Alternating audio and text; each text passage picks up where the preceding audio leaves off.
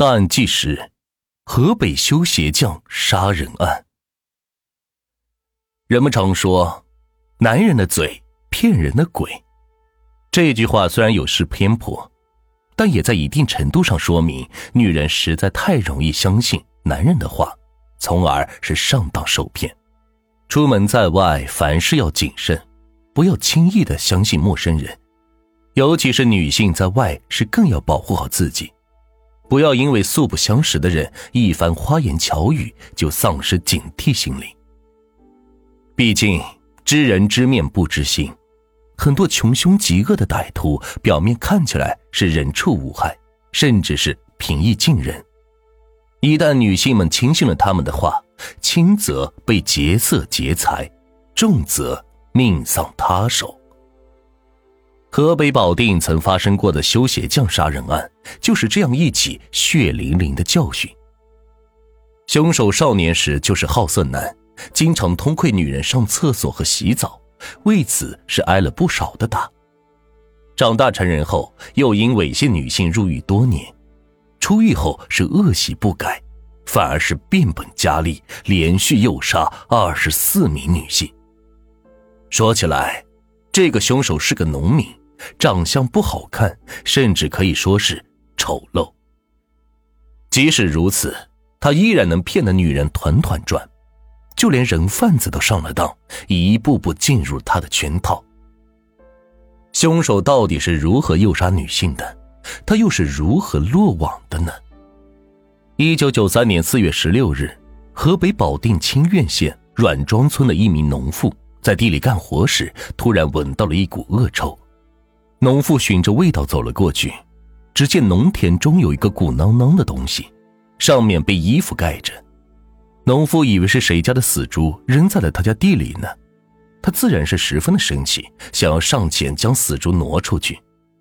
扔死猪为什么要盖衣服呢？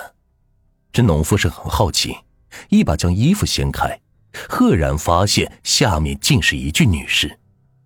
农妇眼见如此，吓得魂都丢了。连滚带爬的回了村，一直大喊：“死人了，死人了！”当办案人员接到报警后，第一时间赶到了现场。经过法医鉴定，死者是一名女性，大概二十五岁左右，身上是一丝不挂，生前曾遭到侵犯，随后被凶手活活掐死。由于村民们早就闻讯而来看热闹，将现场踩踏的是一塌糊涂。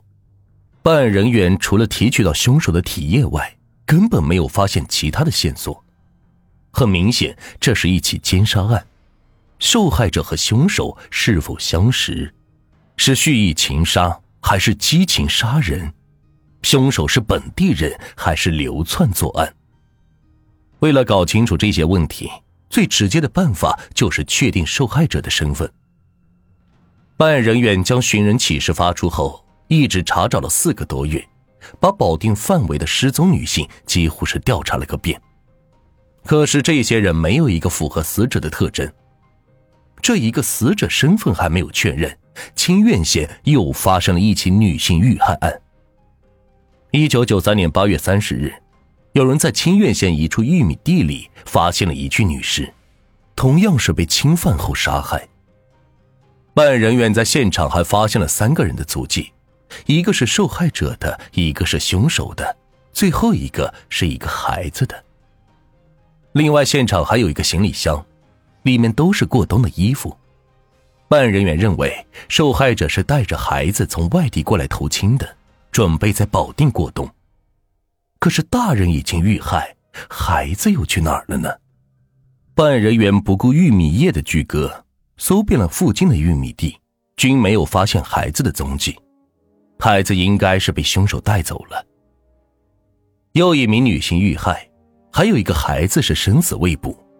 办案人员急迫的想要找到凶手，死者的亲友肯定是本地人，这一次找人应该不难。不出所料，寻人启事发出没几天，就有一个叫做任立文来报警了。任立文，河南人，在保定望都县工作。前几天，妻子童某带着一岁半的女儿从河南老家乘坐火车来到保定团聚，可是如今都半个多月了，母女一直没有踪影。经过任立文辨认，死者的确是他老婆。妻子遇害，女儿不知所踪，任立文如遭雷劈，瘫在地上是嚎啕大哭。办案人员在保定范围内寻找着失踪女婴，可是一无所获。当然，一直没有发现女婴的尸体，可以确认孩子还没遇害。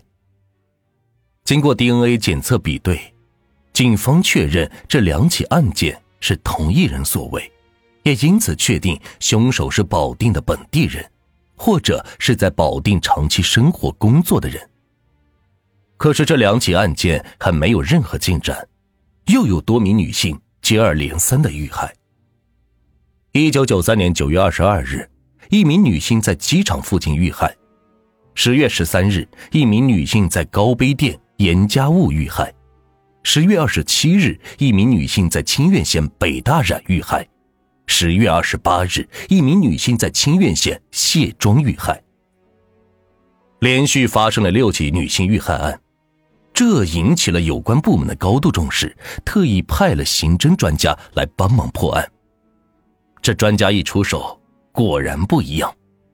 经过查看现场凶手留下的足迹，专家认为凶手是一个罗圈腿。专家建议，除了调查保定罗圈腿人员外，还要特别注意保定近期女性被侵害的案件，不要只关注侵害案。根据专家的建议，办案人员一边调查保定的罗圈腿人员，一边重查近期发生的女性受侵害案件。最终是有了重大的突破。一个叫做王丽的女性，曾在一九九三年五月三日报案，这引起了警方的注意。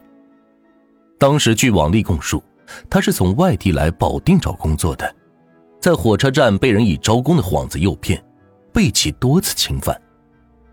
办案人员特意找来了王丽，详细的询问了此案。经过王丽的回忆，她在五月一日来到保定。找了两天工作是一无所获。五月二日晚，王丽认为保定工作不好找，干脆买了一张去青海的车票，决定去那里碰一碰运气。当晚，王丽留在候车室等待着发车。五月三日清晨时，一个农民打扮的中年男人主动凑了过来。经过简单的交流，男人得知王丽正在找工作后，立马说道。呃，这真是巧了，我亲戚在保定郊区开了一家服装厂，正急着招人呢，还让我帮忙招工，那儿工资还不错。你要是愿意干的话，我就把你带过去。男人的话让王丽喜出望外，如此一来就不用跑到青海去了。当然，王丽还是有点警惕心的，她看着眼前这个四十岁左右的男人，面相是有点丑陋。加之其穿着挺破，一看就是没钱的农家汉子。这样的人怎么看也不像是招工的人，不会是骗钱的吧？就在王丽迟疑之时，男子仿佛看透了他的心思，笑着说道：“哈，我就是一个帮忙的，不是老板。碰到大妹子也是有缘，我不要你一分钱的介绍费，你去亲眼看看就知道了。工厂很大。”有一百多号人呢，如果你看了后不想在那里工作，我就再把你送过来。王丽一听如此，不用花一分钱，反正也没有什么损失，去看一看也无妨。随后，王丽退了车票，和男子乘坐三轮车来到了保定郊区。两人下车之后，男子指着前面说道：“厂子就在那边。”王丽没有怀疑，跟在男子后面走着。直到这时，王丽才发现，这个男人是个罗圈腿，走起路来是非常可笑。可是，当两人刚走了没几百米，男子突然回过头来，掏出刀将王丽控制住了。随后，男子是连续侵犯王丽三次，还逼着她叫爸爸。王丽看起来非常顺从，其实他一直在找机会逃跑。男子见王丽非常听话，也就放松了警惕。狠狠的踢了他一脚，然后开始翻王丽的包。搜出四百元之后，男子一步步走进王丽，准备下手杀人。就在这时，王丽灵机一动的说道：“那边来人了，我听到好几个人说话。男子心存疑虑，向那边是走了几步查看。王丽趁此机会一跃而起，是疯狂逃跑。由于男子是罗圈腿，跑得不快，加之天还没有亮，王丽这才成功的逃过一劫。根据王丽的回忆，办案人员认为那名男子就是连环杀害凶手的女性。为此，警方在各大火车站布控，专门寻找罗圈腿的男性。一九九三年十一月三日。办案人员在火车站发现了一个裸圈腿男性，他的模样和王丽所描述的很像。经过询问，那名男子自称是修鞋匠，名叫做吴建成，来自于保定离县万安。这一次来保定是来进货的。可是当办案人员搜查包时，却发现了一根电线。一个修鞋匠带着一根电线干什么？难道是用来勒杀女性的？无论如何，办案人员将吴建成抓捕，带回去好好审讯。最终经过 DNA 对比，确认吴建成正是多起女性遇害案的真凶。铁证如山，吴建成也没法狡辩了，干脆将犯罪事实和盘托出。吴建成，澧县万安镇东辛庄村人，出生于1958年。吴建成招供。自己小时候心里就有点问题，喜欢偷看女人洗澡和上厕所，为此也是挨了不少的打。一九七八年的时候，因为偷看女厕被劳教了两年；一九八三年又因猥亵女性入狱多年。出狱之后，吴建成结了婚，当起了修鞋匠。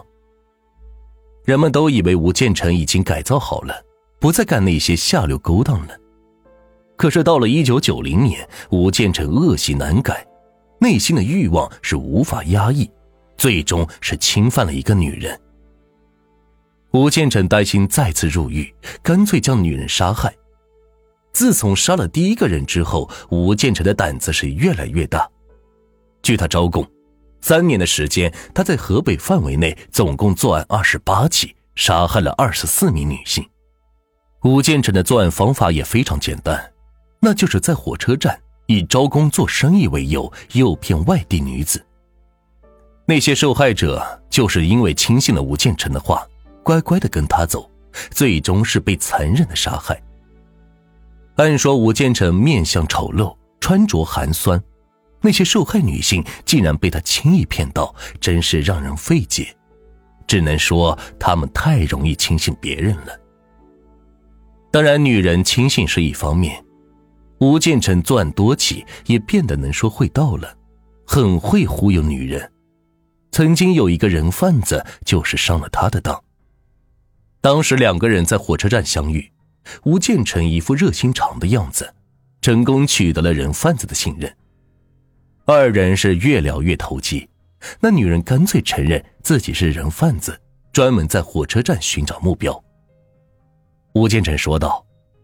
我知道有个女人很好骗，我带你过去，事后分我一半的钱就行。人贩子没有怀疑，跟着吴建成走了。结果半路上，吴建成将人贩子领到了一个坟地。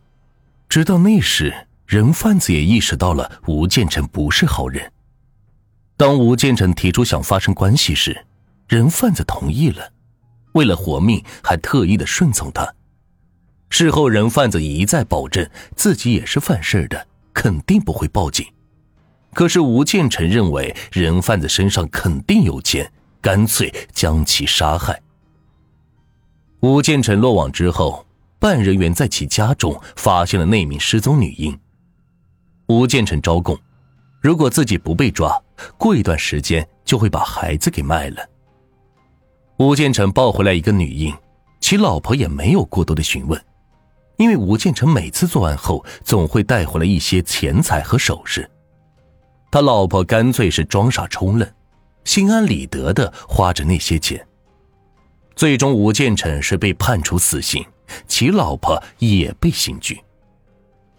吴建成这样一个农村中年好色男人，竟然能诱骗这么多的女人，不禁让人感叹：女人真的是太容易上当了。为了一些蝇头小利。这些女人就将自己是送上了黄泉路，安全意识实在是淡薄。这起案件虽然过去二十多年了，但在现在依然有着警示意义。千万不要因贪小便宜轻信陌生人的话，出门在外小心为上。